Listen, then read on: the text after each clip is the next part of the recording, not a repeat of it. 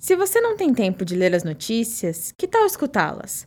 A Prefeitura de Campo Grande, por meio da Secretaria Municipal do Meio Ambiente e Gestão Urbana, publicou em Diário Oficial a relação dos moradores com registro de irregularidade nos imóveis com ligação clandestina da rede de coleta de esgoto. A multa para irregularidade é de até 2 mil reais. O morador intimado tem o prazo de 30 dias a contar da data da publicação para apresentar a defesa à Coordenadoria Jurídica da Semadur, localizada na rua Marechal Rondon, 2650 na Central de Atendimento ao Cidadão, no terceiro andar. Você ouviu a notícia. Com multas de 2 mil reais, Prefeitura divulga listas de moradores notificados por ligação clandestina de esgoto. Reportagem de Karina Campos, publicada em 26 de janeiro de 2022, no jornal Mediamax.